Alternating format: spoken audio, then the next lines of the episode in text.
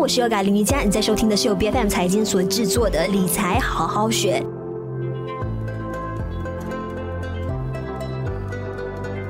想要实现财务自由呢，是许多人的梦想。但是，要朝着这一个梦想前进呢，究竟在那之前，你需要具备什么样的一个条件？你本身对于金钱的认识跟认知够深够广吗？那你个人的一个财商如何带你进入更高阶的一个财务水平呢？这一些通通都是你必须要去探讨的。那今天在我们理财好好学的这个节目当中呢，我们的主轴就是来探讨一下，究竟要怎么样去养成跟培养好一个高。高财商哈，那今天这位来宾呢，呃，是我身边好多朋友的，都是呃有从他身上呃受到很大启蒙的一名财商导师。我们马上欢迎 Dennis 郑有顺，你好。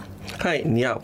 是是，每一次当提到这个个人理财规划，无论是好像呃，我我一般就是身边朋友的一个认知，或者是说，哎，每次访问到一些呃理财规划师，他们总是离不开说，哎，你要懂得省钱哦，开源节流，所谓的开源节流，对，然后存钱，还有赚钱这样子的一个呃比较呃封闭跟刻板的一个印象。那你本身认为说，其实财商的这个培养是强调些什么样的一个元素？财商刚才你提到的就是赚钱跟存钱呢，通常啊这是两大板块。那通常我们会是说啊赚钱、存钱跟花钱，其实花钱比钱那两个。很比更重要。那你是怎么去花你的财富？那花财富，当然我们会分成两种。第一种的就是花在我们的消费、我们的回忆、我们的人生分数；另外一种呢就是花在于购买我们的资产，可以让我们来致富，或者可以帮我们赚取我们所谓的现金流，或者可以让我们资本增值的一个资产。嗯嗯嗯嗯，是。那么大家应该要怎么样，以什么样的心态去看待金钱？因为大家总是觉得说，哎，甚至有一些朋友哈认为说，金钱是万恶之源，觉得有钱了之后人会变坏。那你觉得大家应该要怎么样去矫正这样子的一个心态，然后更好的去吸引到财富？我相信这一个课题嘛，可能放在八十年代、七十年代会有可能有这样的一个想法。可是如果放在这二十一世纪，还会有吗？现在我放回的就是九零后跟零零后吧。我相信九零后跟零零后现在的新一代不会有这一方面的呃问题。他们的一个心态就是认为说，其实钱来得快，去得也快。然后在他们的心目当中就觉得说，哎，其实金钱并不是特别难赚到的一个工工具，或者是说一个就是呃，让我们消费的一个管道。是，那我们来放吧。以现在的时，现在这个时代有一点啊，分成啊两个，我我会觉得说分成啊，我那我就暂时把它分成两大块。第一个就是可能就是八零呃，就是八零后、七零后、六零后，他们还是属于劳力收入的那一派，他们还是实实在在用双手的那。他们的收入呢，相比来讲，也就是说，当这一群人的二十岁的时代，六零后的二十岁时代跟七零后二十岁时代或者八零后呢，他们收入相对于可能是在啊两千以下，甚至一千以下，而现在的九零后跟零零后最低的收入很多都是五千以上，甚至一万以上。因为在课我的课，我就说一些可能我课堂上的一些，我当他们询问，你们觉得二十五岁的收入是多少？嗯嗯，基本上六零后、七零后、八零后都会搞，都是 两三千。哎，我们以前都是这么来的。对，可是当我访问到九零后跟零零后，都是五位数的两万。三万是是是。四万，这是他们的数目，所以嗯，我们说万恶之源吧，很多时候是因为零啊八零后七零后，当他们要去去到赚到十万，他们必须要花很多的手段，花会需要牺牲很多的家人时间，甚至需要不做自己，需要花很多，会需要扭曲自己来赚到。他们觉得说，哎，他们要花费更大的一个心力，才能得到，才能匹配上这么庞大的一笔财富。对，所以他们可能这就是他们所说的一个万恶之源。可是对于现在的九零后跟零零后，他们要赚到一万块，基本上他们不需要做很多的一个相对比较大努力，就用科技就可以赚到这一笔的财富。是是是，但是也有就是呃，对于年轻人比较不好的一些声浪，就是说，哎，年轻人。都是贪图赚快钱，然后也很容易遇到金钱流失这样子的一个情况。那在你接触了这么多年轻的学员之后，其实你对于他们的一个金钱观的发现是什么？好，在于你的劳力收入。很多人是这么说，我们那我们分成四个阶段，一个就是第一个阶段就是年轻人的时候，刚刚出来社会，他们不知道自己不知道什么，这一段这个阶段呢，他们的信心是极度的高的，那一段时间他们还不知道说市场的一个险恶，对，会怎么样的，有什么样的一些途径或者是方式，可能会一不小心就让他们丢失钱财。你的意思是这样子吗？嗯，就。呃，我的意思是说，当他们第一个阶段，当他们在不知道自己不知道的时候，他们的信心是极度的高的。那他们做每一件事情，所以他们赚赚他们的投资，所有的背后，他们基基本上是不会考虑到真相。就比如，好像啊，我们说一两年前的手套股，或者我们疫情的时候，我们啊，疫情也好，甚至大家现在我们可以看到我们的报章有很多的那一个，就现在嘛。现在我们是二零二零年的十二月嘛，就哈很多股票，很多年轻人在股票吃了大亏。那可是我们放眼回两年前，他们不知道股票有十八岁、十七岁、二十岁的人根本不理解什么是股票，根本不理解什么是美股，根本不理解什么是任何的一个投资工具情况下，他们的信心来自于哪里？就是他们，因为他们会觉得我的劳力收入有，我有收入，然后我觉得赚钱。很简单，在他们完全没有财商的情况下，完全没有对这一份这这一些工具投资的工具有任何的理解下。他们有绝对的一个很大的信心去做投资，嗯，这是最危险的。可是现在这群人呢，他们的你可以看到，如果同样这一群人，他们的信心基本上已经瓦解了，嗯，他们的那个信心已经跌了一个谷底，到了一个谷底。也就是说，当他们去到一个状态，就是知道自己不知道的时候，嗯嗯。刚才我指的是第一个状态是是知道，当当他们。不知道自己不知道什么，信心是最高的。这第二个阶段就是当他们发现他们不知道什么的时候，是是，他们的信心会跌到谷底。接下来，他们开始的去探索真正的知识，来让他们知道自己知道什么。嗯，那他们的信心又会重新的来建立起来。到最后的阶段，就是爱因斯坦的那种的。级别，他们的 level 就是当他他们已经不知道自己厉害了，就是不知道自己知道。是是，因为刚才就是 Dennis 一开始就有提到说，你认为说相比起啊省钱跟存钱，你认为花钱花得对，这个才是至关重要的。那么钱到底要怎么样花才算是花得有价值？那所谓的高财商是体现在什么样的一个金钱观上？好，那我我就说简单一个案例吧。今天啊，我就把一个案例，就是放一个年轻人，假设他想要投资第一间房子，第一间屋子。那我们都懂，第一间屋子，我们的啊贷款可以九十八仙，十八仙的首付，我们去必须要用我们自己的储蓄来嘛。那这个十八仙就是我们应该花出去的钱。我们应该花出去钱，我就拿几个比例，就是第一个人，他没有财商的，他就是很努力的工作，他是老实人，他慢慢的存钱，一一个月存一千，一个年轻人一个月存一千，这就是他现金流嘛，很厉害了，十二个月就十二千，他存了五年就六十千，终于可以买到第一间屋子了，也就是可能。价钱可能是一个四十万的一个屋子，就四百千的屋子，那他的头期也就是四十千，对吗？然后可能加一些律师费，大概二十千，所以他总共就他用了五年的时间存了。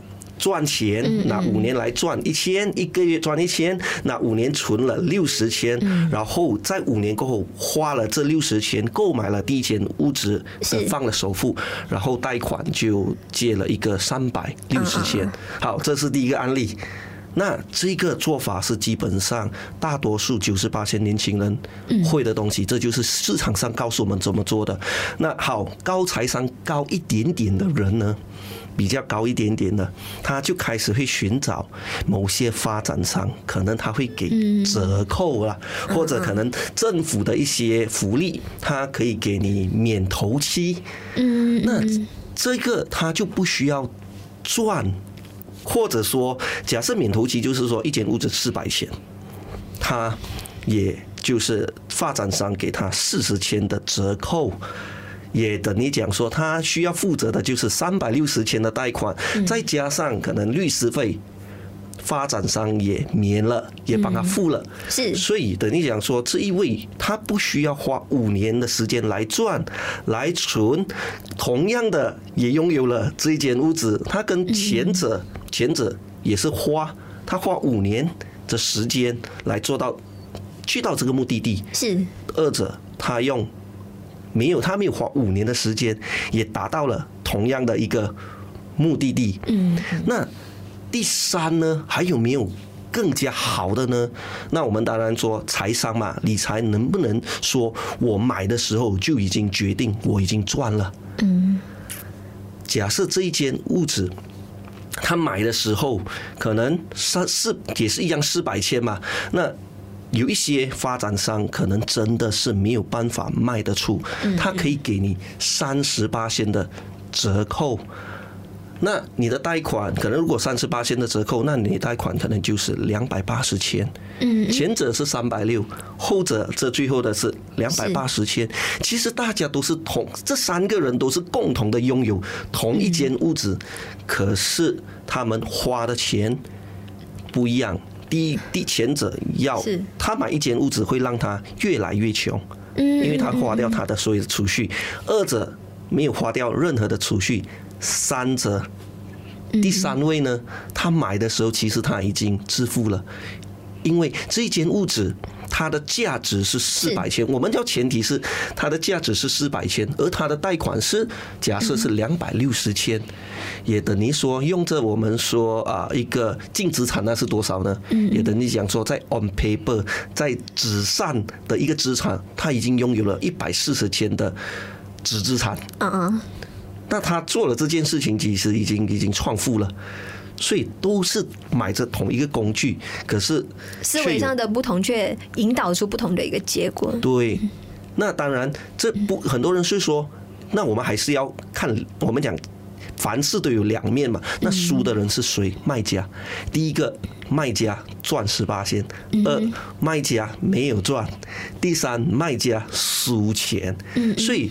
我们没有说鼓励，我通常不是说鼓励说谁会比较好，是我只是会站着。今天如果是买家的立场，那我帮买家说话；如果是卖家的话，假设我是 developer，我是发展商的代表，我当然希望每个买家是前者，嗯。嗯，因为我是买家的代表，我希望我希我是会帮发展商争取最大的利益的。可是如果是那一个 buyer 代表。买家也是代表可能大家听众吧，那我当然希望你做第三者啊，第三者的话就是你赚，呃，发展商亏，所以这个只是另外一个比较深层的一个财商的一些例子。其实大家都是去到不同同一个目的地，只是工具不一样而已。对，那除了买房这件事之外呢，又怎么样体现在你认为说，呃，如何体现在一个人的日常的一个消费跟对于就是金钱的一个认知上？有其他的一个例子，可不可以继续请 Dennis 跟大家分享？那我们说比较可能会谈一些，我其实在这个专访里面，我们方便谈到一些名字或者例子吗？可以啊，可以啊，没有这这没有没有敏感哦。好，那我们来说吧，就比如说市场上。我们讲很多时候，我们买，我们投资，我们身为新鲜人，我们我们手上一笔资金，我们想要理财。嗯嗯。第一步我们会买什么？可能简单的第一步会是叫做呃嗯，买信托。买信托对，第一个我们如果完全没有压力的，第一次买定存。嗯。买定存了都有买信托。嗯。买信托，买储蓄保险，甚至到买债券。啊，开始有一点专业。你如果你身边有一些专业的一个一些人士、理财人士，他们讲你可以买债券，再高层一点可能会买美股，买马股。嗯，美股听起来比较高大上，马股听起来比较啊，好像比较低一点点，甚至可能再高级一点买股权。那回来了，其实我们买的时候，我们没有一个，我我个人认为没有一个人是笨的，只是大家背后的逻辑不一样。这些理财产品，当我们都买了，就好像我我我刚才提了那么多例子嘛，那我们第一一个一个来数，定存今天我买了，明天我要卖，我会亏钱吗？我不会亏，我买一万，我明天卖拿回一万，那。那这个是叫做我们叫做错误的成本，也就是啊，financial trap，就是经济啊，我们叫做财商陷阱。有财商陷阱吗？没有任何的陷阱。嗯，就是说，就算我计算错误，或者我判断错误，我的成本是零。那二基金，今天我买基金，我今天买了，明天我我觉得，哎呀，我计算错误了，明天我要离场。我有亏钱吗？你会亏一个五八线的手续费，甚至可能更多啊！那这是你的成本，那是十八线的成本到二十八线的成本。到债券，你开始买债券，你今天进场，你明天要离场，那你的计算，假设你的就是我们说你的计算成本，你背后假设你判断错了，可能你今天要用我们所谓的错误，不一定是数学上的错误，可能是你今天把钱放进去了，哦，我原来这笔资金我不可以投进去的，我只要 我需要用到的，嗯，那我需要跟他拿出来，那我有成本吗？可能一样的，可能是到二十八线，到我们在高一点的股票马股，今天我们买马股，那我们今天买了，明天卖啊，就是可能就损失一些手续费一两八仙，嗯，哎。听起来听到这边，可能大家诶，马股怎么一两八仙？我们所谓我们头脑里面以前不是基金比较 safe 吗？嗯，因为很多时候我们没有想到的就是成本，你我们背后的成本不只是不是那个金金，不是那一个产品的成本，是你要让人家带去你处理的成本，很多时候这些不算进去里面的。嗯，那到了美股，诶，美股既然是美股就是美金，很多时候就有兑换率。甚至还有一些服务费这些，当你卖的时候，你才会发现呢，啊，原来一来一回我就损失了十八线到二十八线。这件事情你必须要在你还买没有买的时候就必须要搞清楚的一件事情。甚至再深多一点，很多人是说，哎。离不开就是做生意，我要致富，我一定要做生意。你开始，那你就拿一个可能我们讲把价钱放大一点，十万。我今天拿十万做一个生意，我投进去了。明天我觉得错了，我后悔了，我要离场。假设你拿十万去装修，你明天要卖，肯定拿回的只有十八仙而已。可是你拿十万去买 franchise 加盟商，可是加盟商又分 grade A 到。可能一颗星到五颗星的，你买 McDonald 呢？今天你买了，明天你要卖，大把买家跟你收。你买 Subway，你今天买了，你觉得你这这笔资金我用错了，大把人随时马上明天跟你可能高价收购。可是如果回来的你做的是餐饮业、奶茶店，而是自己做的，你自己去 IKEA，你去哪里有节目自己进货了，你明天你要出场。你的租金很多东西你都拿不回，嗯，所以这就是我们回来先，当我们花钱，我们要去想，假设我计算错误，嗯嗯嗯，我的万一有意外，我需要离场，我的代价是多少？只要你的代价不高，基本上你一必然成功。是很多市场上所有输大钱的人呢，都是代价高的那一群人。嗯，所以当每一次在考虑任何的一个啊投资的配置之前呢，想的不是哎有多丰硕的一个收益，要先想想看，哎最坏的一个情况是什么？那这个是不是在自己的承担范围以内的？这个就是你想要带出的一个讯息。啊，不是不是，那个是在假设我们那个是刚才你提到的那一个是假设我投资了而损失是它的结果上损失，就比如说我买了一间。物质，我觉得呃每个月啊，可能我的工期是两千块，可是我买了过后，我的租金可能一千或者租不出，这是它的代价。刚才你提出来的就是风险代价，而我提到的刚才是，假设我买了，我发现到租金不好，那我马要马上把这一个东西离场，我的代价有多大？嗯，我的损失有多大？甚至可能说，我们大家都听过的劳力士。劳力士为什么劳力士会是全世界最公认的一个可能是一个比较不正规的理财产品。所以劳力士，只要你买，你今天买四万块，明天卖，嗯嗯，大众上大致上都会亏两千而已。所以这就是你的风险，你的风险不是四万块，你的风险是两千块。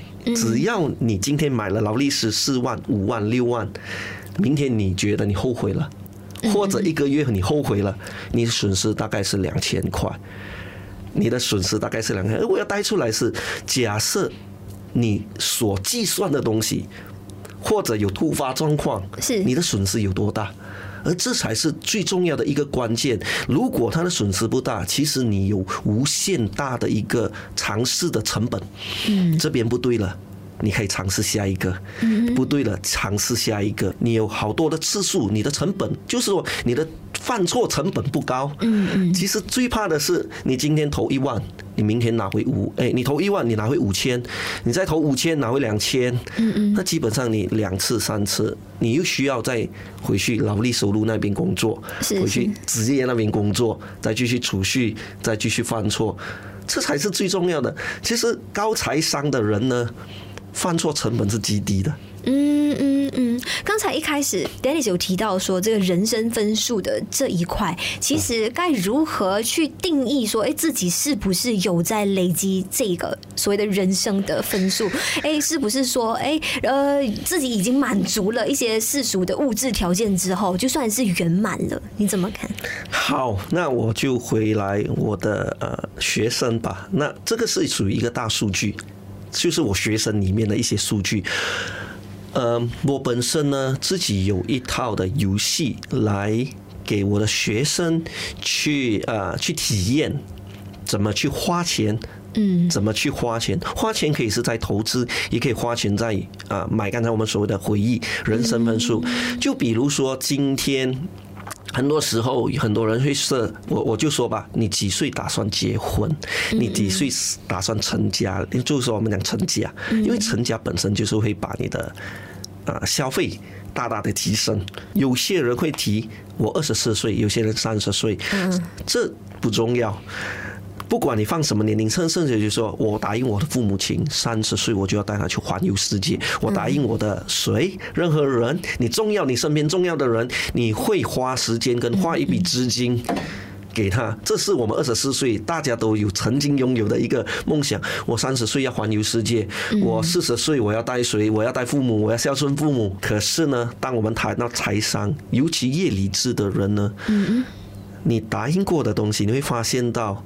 你会一直无限期的延迟，是因为我们这样，我们那么我们说吧，嗯，环游世界需要多少钱？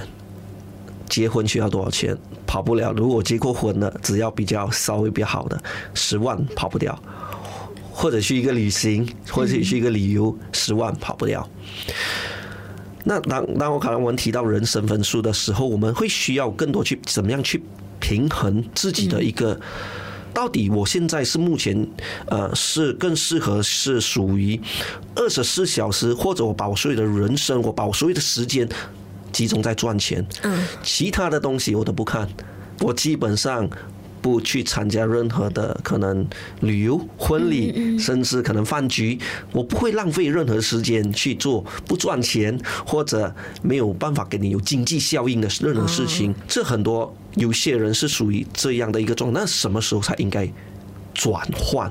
嗯，我都会建议很多年轻人。我本身，然后我说我本身吧，我毕业二十三岁到二十八岁，基本上我没有人生分数的。什么叫没有人生分数？就是非常刻苦的在劳动付出，然后不懂得犒劳自己。呃，或者这么说吧，我就是属于啊。工作过后，我会把所有的剩下的钱都放在理财的产品投资。我会去，可能会拿这些钱尝试去投资。我不会放任何的金钱在旅游方面，可能会放在旅游。我们说旅游吧，没有。我应该在二十八岁之前极度的，我都不出国。是，都因为我们会认为说，我把它消费了，我把它花掉了，那这一笔钱可能不会帮我们再赚钱了。嗯嗯。可是。有阶段性的，二十八岁过后，啊，又转换了。因为二十八岁过后，对我来说，就应该需要把某些时间跟某些的资产或者配备，或者就是说我们需要放一些部分的钱，嗯。啊，去给可能你你的另一半，可能就是你的家人，嗯，因为其实我们也是呃我们的父母亲的孩子，我们需要真的有自己的一个岗位，嗯，但如果我这件事情如果提早做。可能在二十四岁、二十五岁，在完全经济条件还没有富裕的情况下，他牺牲很大。嗯，因为我每个月真的只剩下可能一千块、五百块，我把这些钱存来去增长自己，或者来去旅游，跟增长自己的脑袋，它的结果会不一样。嗯，可是去到了二十八岁或者三十岁这段时间，就是求一个安稳、一个安定。嗯，就开始你需要，可能你就要。提升你的车，你车要好一点点，可能住要住好一点点，可能吃也要稍微好一点点。是是啊，到了就是让自己的人生生动，各方各面的。是开始会，就是开始会从你的事业那边的资源放过来你的你的个人人生那一边，让你的人生比较精彩一点。是，当你去到三十五岁，可能会需要更多，因为开始有孩子了，开始有。孩子开始慢慢长大，你开始没有办法像二十四岁二十四小时都在工作，十六小时都在工作。当你三十五岁，你已经不不符合这个条件了。当如有还是会有很多选择，很很多人选择我三十五岁，我依然早上很早，孩子睡觉的时候他已经出门了，他回来的时候其实孩子也睡觉了。你突然会发现到，可能到四十四十岁到五十岁。孩子长大了，你突然才会往过头去看。我不知道我孩子是怎么长大的，嗯，我没有陪过孩子长大，可是时间已经过了，所以这件事情看似简单，嘴嘴说是简单，我都必须要花一个，我都必须要用一个游戏来创造出来，让大家去体验。你会发现到很多人都会当在赚钱的时候。会忘记了家人，是当赚钱的时候忘记了自己，这些你都必须要让他。你我为什么会有那个游戏？其实那个游戏就是让你去体验那个后悔，让你去体验。其实你就算再赚再多，那然后呢，也不过如此。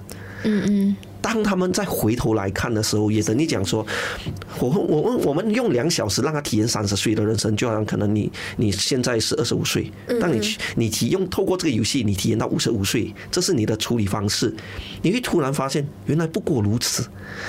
当你回到你真实的时候的时候，真实的社会的时候，你开始会有更好的一个就是说经验。嗯嗯嗯。再去分配你的财富，嗯嗯，当给你同样的选择，二十五岁或者三十岁同样选择，你要去旅游吗？可能你还没有透过这游戏的时候，你会选择不，我需要把钱存起来，钱赚钱，我需要理财。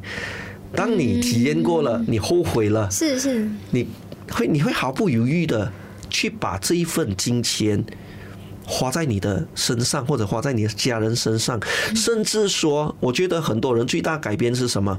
很多人三十岁去旅游呢，是按着手机的。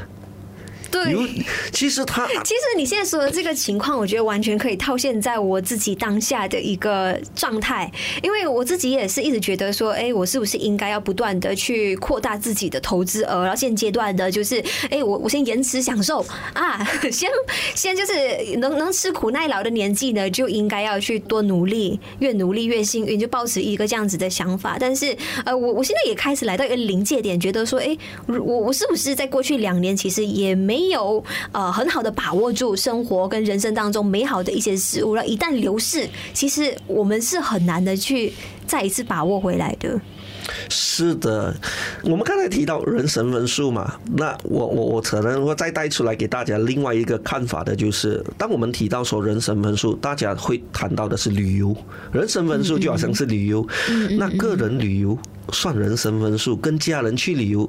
算人生分数吗？嗯，有些人会认为说，我努力的赚钱，我有钱了，我自己去旅游。有些人会认为，我赚够钱了，我要带人去这样子的感觉，他更有满足感，那个才是他想要的。对，如果你选择前者，其实你父亲、母亲、你的兄弟姐妹还在不在？没有关系，因为你从头到尾的选择就是个人旅游，嗯嗯，你要个人的，那你身边的人还健在吗？还老吗？嗯，还年轻吗？还健康吗？跟你的关系还好吗？还喜欢跟你去旅游吗？嗯，他不会去考虑任何这一个点，可是放在后者，你的母亲老了，当你的另一半想要跟你旅游的时候，你拒绝。他已经习惯一个人旅游了。嗯嗯。当你的父母亲不在了，当你重要的人已经跟你的关系不好了，因为你根本没有花任何时间跟他们经营任何的关系的时候，你想要再找他们的时候，他们不会在了的。就比如我有听过一个小孩，一个年轻一个啊十七岁的小孩说过这一句话，我觉得很刺痛我的心。父母为了赚钱，他早上早出晚归。当他们赚到钱的时候，他又找这个年轻人，十七岁这个年轻人，他说：“好，父母要带你去旅行了。”可是那年轻人告诉他说：“我不想跟你们去旅行。当我在需要你的时候，你让我习惯一个人。当我现在习惯一个人了，我不需要再有你了。”嗯，这个年轻人的这一句话。刺痛了多少的父母心？因为其实他努力赚钱，也就是要让这年轻人，嗯，十七岁年轻人有一个富裕的一个生活。可是很多时候，年轻人可能年轻人他只是需要的一个，可能一他对他来说多富裕没有差，因为他根本没有办法比较穿阿迪达斯衣服。穿好一点衣服，甚至穿 H&M 的衣服，或者穿比较名牌的衣服，拉库斯衣服，到 Polo Ralph 的衣服，更更加名牌的 Versace，其实他都不会分的。一个十七岁，可是我们认为父母无条件的，一一厢情愿而已，是没有了解到真正他们内在的一个需求是什么。他们要的是陪伴啊，他们要的是父亲，可是你却变成了 banker。他们需要的是父母亲，可是我们却变成了提款机。是是是，绝对是非常发人深省的。那今天的这个访问呢，也不是说哎，给你一套方程式，告诉你说哎，你应该怎么样跟这就是世俗的眼光，或者是说哎，大家所定义的这个正确的一个理财，怎么样一步一步的去实现所谓的财务自由，或者是提高自己的一个个人的财商，而是通过就是呃，Dennis 老师自己本身的一个个人的感受，那在生活上。的一些观察，还有接触过这么多不同的学员的案例之后，所沉淀下来非常棒的一套呃，我觉得非常非常可以给人家呃唤醒财商思维的呃这么棒的一个故事。那也希望说有更多的朋友们可以通过这一次的访问了，哎，可以找到自己的这一个人生的目标是什么，然后一步一步的去实现它。那最后你还有什么样的一个就是最后的呃忠告或者是建议给我们正在收听的朋友吗？那今天可能很多人第一次听到财商嘛，FQ。那我们呃，我跟他就可能说，平常我们在家里我们学的是 I EQ，就是情商。我们在学校学的是什么？是智商。嗯。那财商是什么呢？财商就是来平衡平衡我们的智商跟情商的一个工具。嗯。怎么去用钱？平常我们在市场学到的所有的说明书，怎么样买股票，怎么投资，怎么用钱，这些都是智商，不是财商。我们怎么要去啊照顾家人，大家的情绪，那是情商。到底财商是什么？有很多人有他自己的一个定义。嗯，那我只是想要给大家忠告的，就是很多时候，嗯，很多人以为。你会投资，你会理财，那就是属于高财商了。嗯，不是，或者是人生赢家啊什么？是，嗯，真的不是，那只是你的智商很高，你的 IQ 非常高，可是你的财商非常的低。是我看过很多有钱人或者上市公司，他很能赚钱，可是他的钱。一点都不能赚钱，是他的双手很能赚钱，他的钱，他的钱是非常懒惰的，所以我们要让我们的钱动起来去工作。那如果我们的钱已经犯错了，或者在我们的判断错误了，希望他们回来的时候是不会，就是说他们可以全对的回来，而不是输了你一百个兵出去了，只有二十个兵回来，就是刚才我们谈到的。你的犯错成本，我们希望我们一百个兵出去，至少有九十九个兵、九十五个兵回到来，那我们再继续打仗，我们再继续去找下一个项目，下一个东西。那九十五个可能，如果再犯错了，至少还有九十个，而以此类推，而不是一百个去剩二十个回来。嗯，是哦，我觉得这个财商真的是可以啊，衍生出好多好多一系列不同的一个话题。那今天我们也非常感谢有 Dennis 郑有生老师来到我们节目上做这么棒、这么全面的一个分享，非常感谢你的就是真情流露，感谢您。好，谢谢，拜拜。